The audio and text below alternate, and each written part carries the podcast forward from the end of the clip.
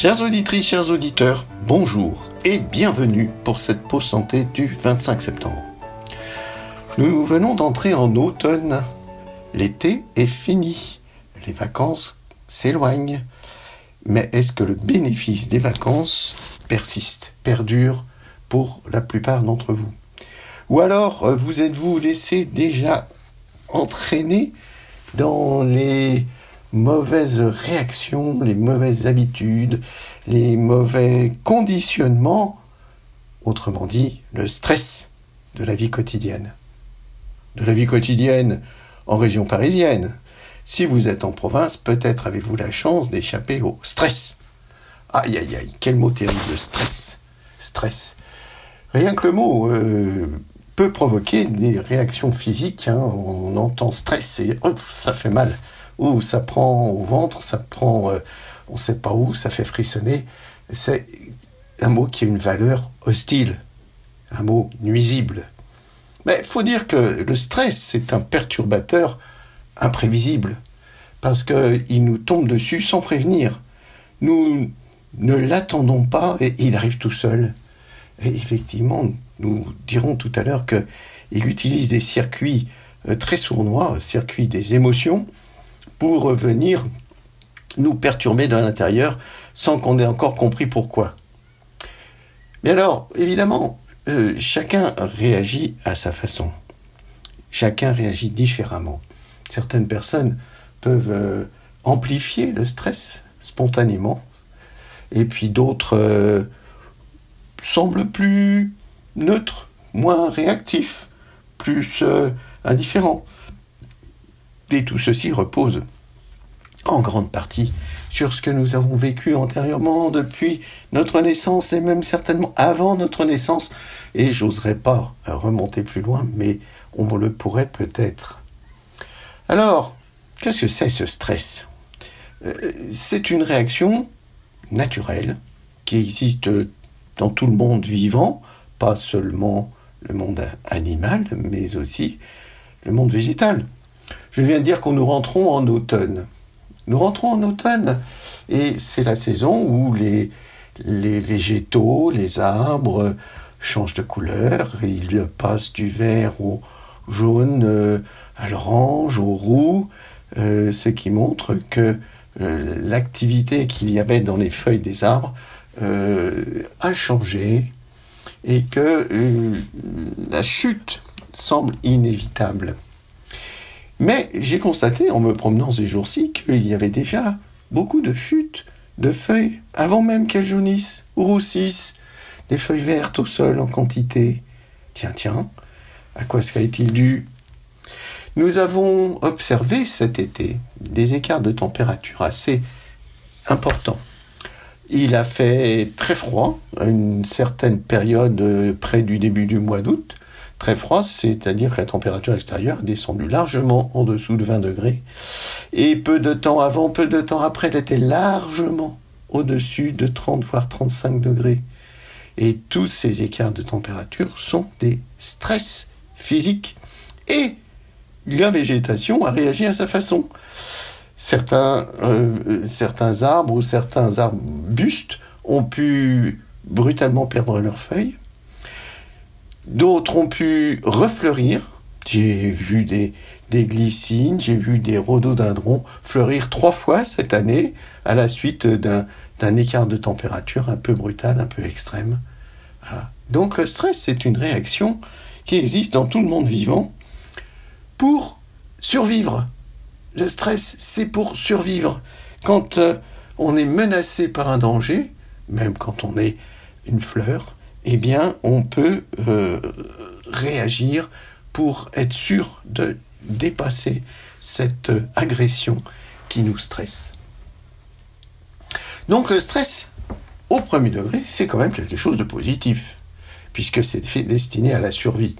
Savez-vous quel est le plus grand stress de notre vie? Eh bien, c'est la naissance. C'est à la naissance qu'on peut observer les taux d'adrénaline, cette hormone du stress, celle qui fait battre le cœur plus vite et qui hérisse les poils, eh bien le plus grand taux d'adrénaline de notre vie, c'est celui qu'on aura à la naissance.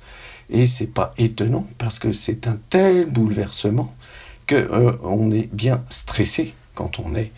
Et c'est d'ailleurs cette énergie du stress qui va nous permettre de franchir cette étape considérable que franchit chaque bébé en naissance, chaque nouveau-né, pour s'adapter à une vie radicalement différente de celle qu'il connaissait avant, qui était probablement très paisible et bienheureuse.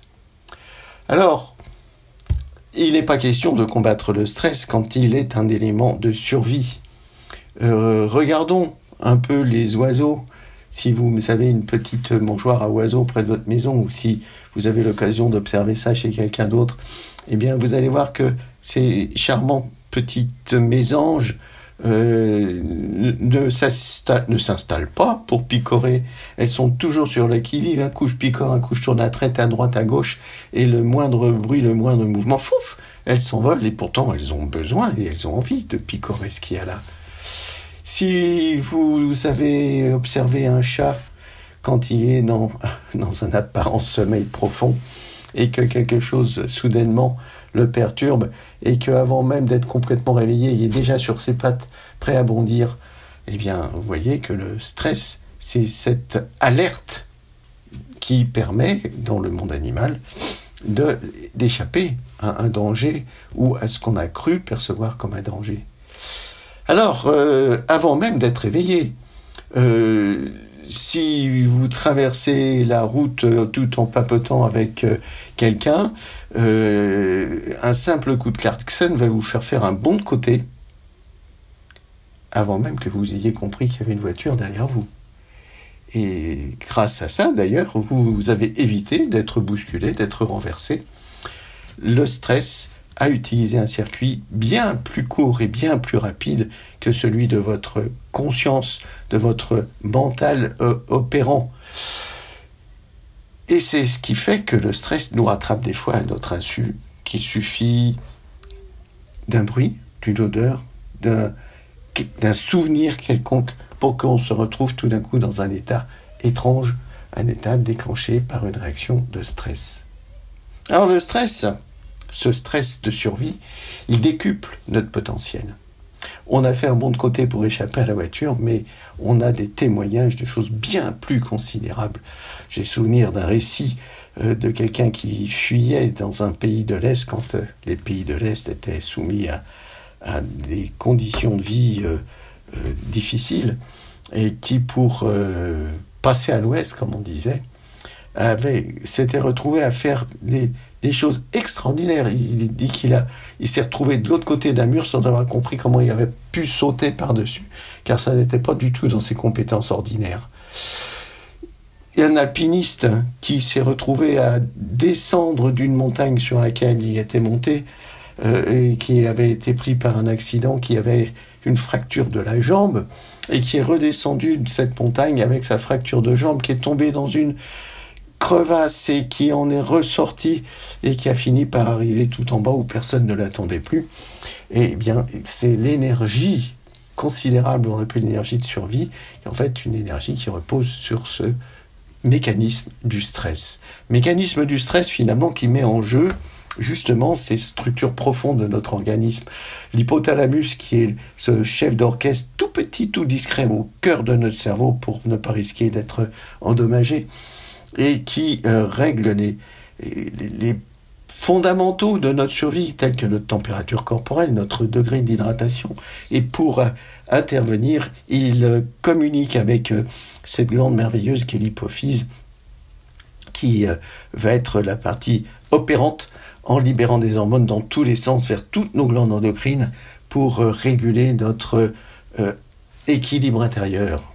Et cette ce circuit extraordinaire est aussi le circuit du stress, euh, puisqu'il euh, va permettre la libération de l'adrénaline comme réaction immédiate et du cortisol comme euh, médiateur d'action plus prolongée. Et c'est ce, essentiellement ces deux hormones-là qui vont nous permettre de réagir pour nous sauver. Alors, on peut se sauver de différentes façons. On peut se sauver euh, en fuyant, on peut se sauver en combattant, on peut se sauver aussi en se cachant.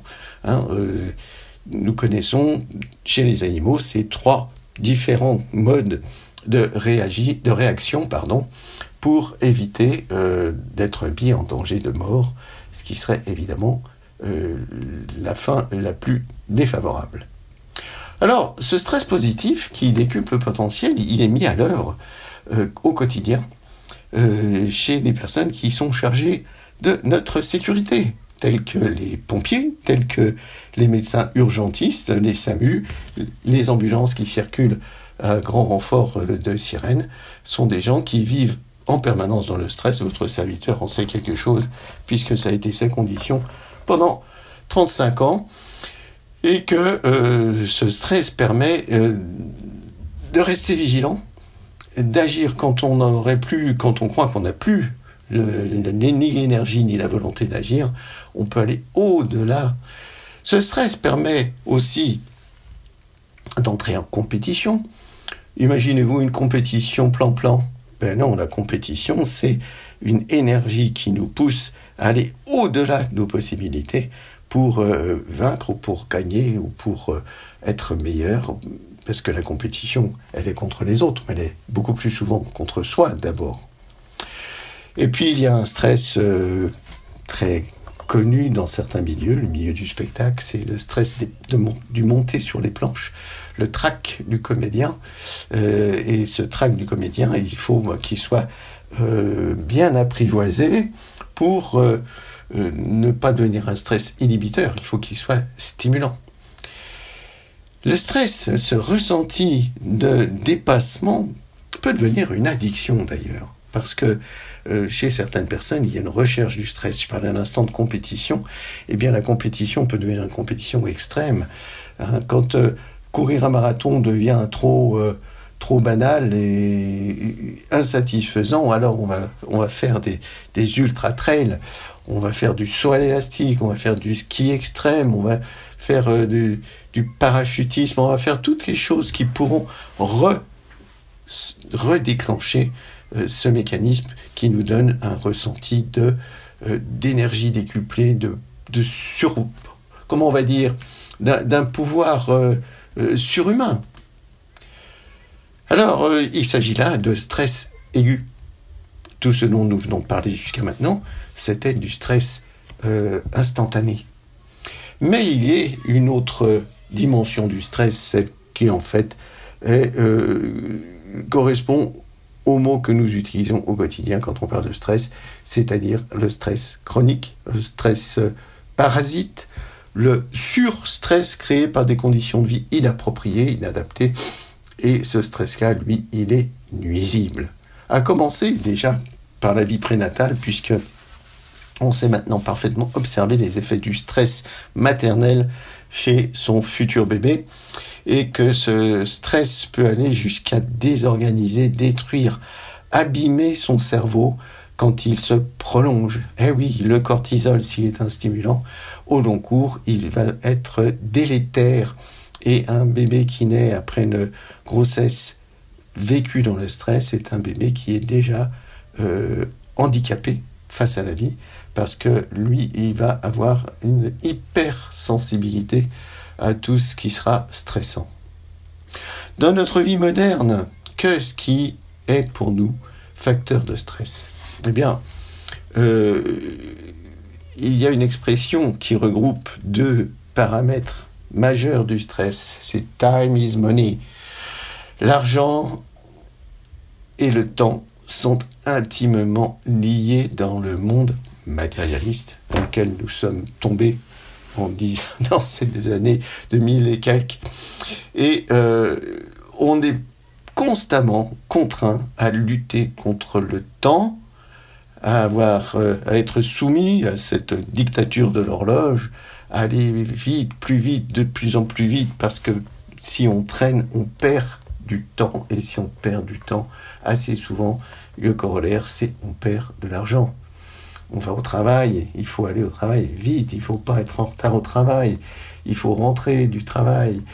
Et on est dans un état de stress permanent qui nous ronge parce que on n'a pas de récupération entre deux sollicitations. Alors notre organisme est constamment en train de produire des hormones du stress et il finit par être épuisé.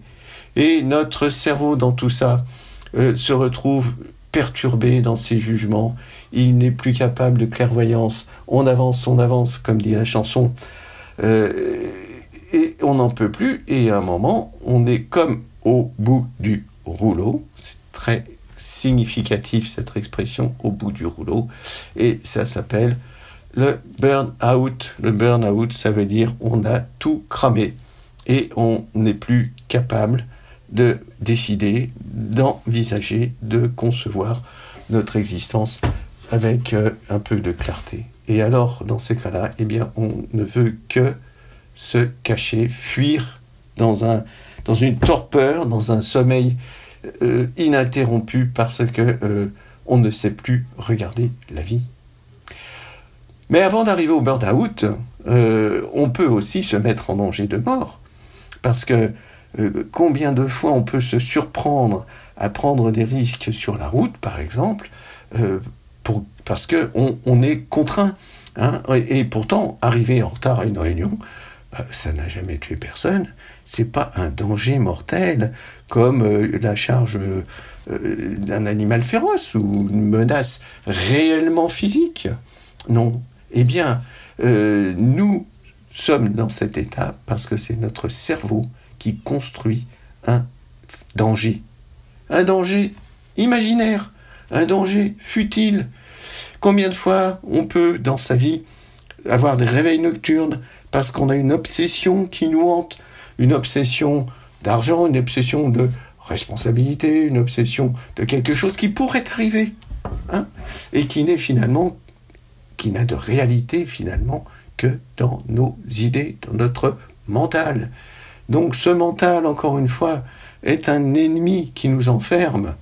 Et cet ennemi qui nous enferme, double notre fatigue parce qu'on fait quelque chose en pensant à autre chose qu'il faudra qu'on fasse ou qu'on aurait dû faire. Et on le fait deux fois, une fois par anticipation et une fois en réalité. Et tout ceci est extrêmement fatigant. Un petit exercice euh, contre la vitesse et l'anticipation mentale.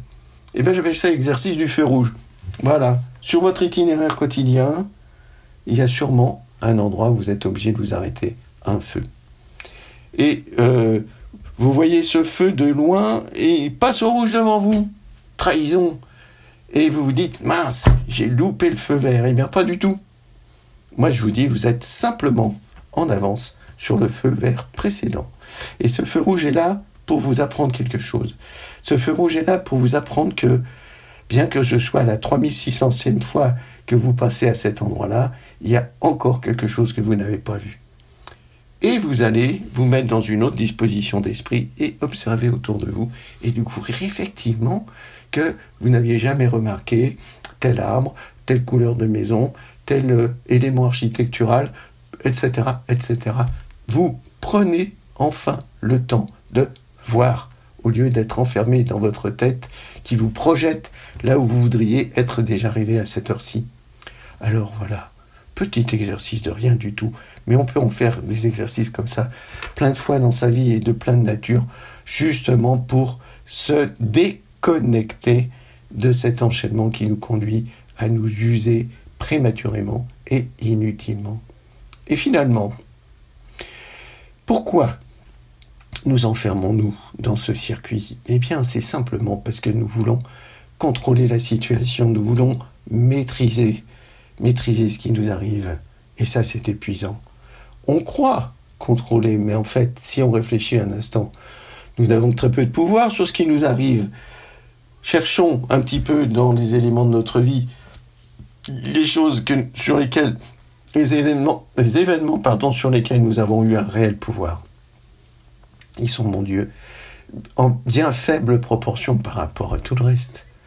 Et ça veut dire simplement que nous nous mettons, euh, nous nous donnons des responsabilités qui ne nous appartiennent pas.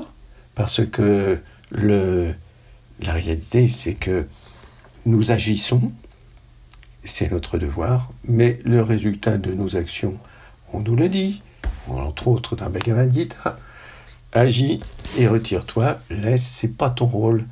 Hein, le Tao Te King dit ça aussi à sa façon. Alors, le meilleur remède anti-stress, c'est de s'en remettre au divin, s'en remettre à celui qui va donner euh, les résultats, et nous, nous n'avons qu'à remplir notre tâche, et ça s'appelle, euh, suivant les traditions, ça s'appelle la providence pour les chrétiens, ça s'appelle Inch'Allah pour les musulmans. Une expression très mal comprise, où les gens croient que Inch'Allah, ça veut dire je m'en fous, je laisse, je laisse courir les choses. Pas du tout. Au sens premier, c'est une remise entre les mains de Dieu. Moi, j'ai fait mon job, c'est Dieu qui fera le reste. Et puis, ben, dans notre tradition védantique, eh bien, c'est Ishvara Pranidhana.